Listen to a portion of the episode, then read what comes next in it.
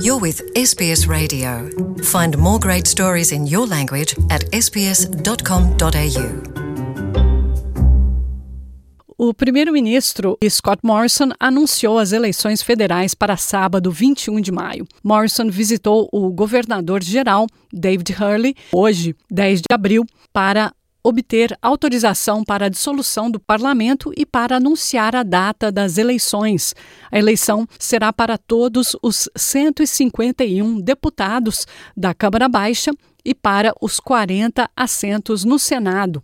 Atualmente, a coalizão tem 76 assentos, os trabalhistas 68, os verdes apenas um e os deputados independentes A coalizão está no poder desde 2013, sob os primeiros ministros Tony Abbott, Malcolm Turnbull e Scott Morrison. Morrison pretende se tornar o primeiro líder em exercício a vencer duas eleições consecutivas desde John Howard em 2004.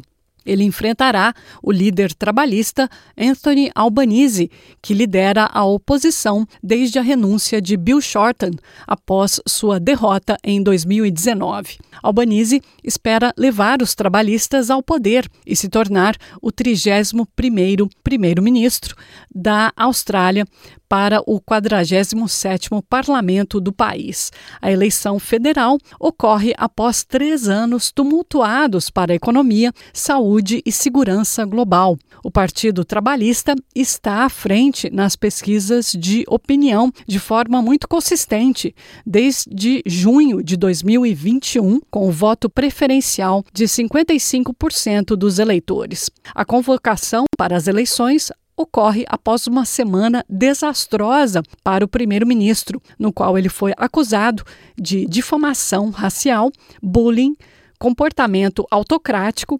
politização do financiamento para as inundações no norte do país e falta de apoio aos idosos e aposentados. No sábado, Morrison lançou seu primeiro vídeo presidencial, no qual aponta os desastres naturais que atingiram o país, o ambiente de segurança global instável e os riscos enfrentados pela economia australiana. You always have setbacks. You always have imperfect information. I mean, things are tough. And they've been really tough. There's drought, there's floods, there's fire. There's pandemic, there is now war. We're dealing with a world that is, has never been more unstable since the time of the Second World War. Esses são trechos do primeiro vídeo para a campanha eleitoral divulgado pelo primeiro-ministro Scott Morrison durante o seu anúncio para as eleições do dia 21 de maio, daqui seis semanas, lembrou que o desemprego, que deveria chegar a 15%, está a 4% sob o governo liberal e caindo. Ele também lembrou que esse é o mais baixo índice em 48 anos.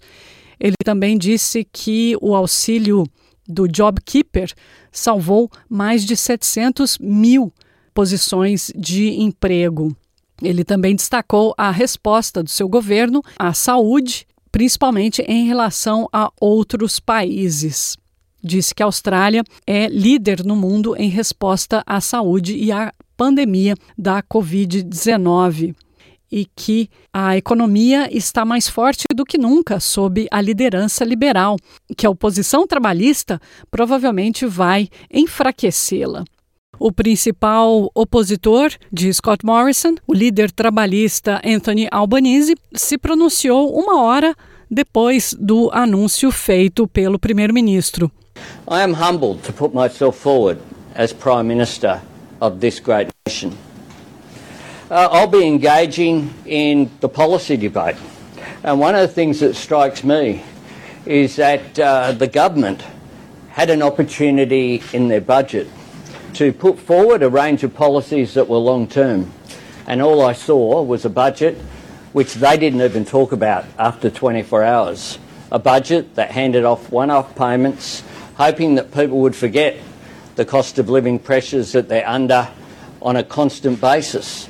Well, childcare costs don't stop in there once people have voted, uh, nor does uh, the rising costs of petrol or housing energy costs, all of these things are going up, everything except people's pay. And this government have been complacent. Want to hear more stories like this?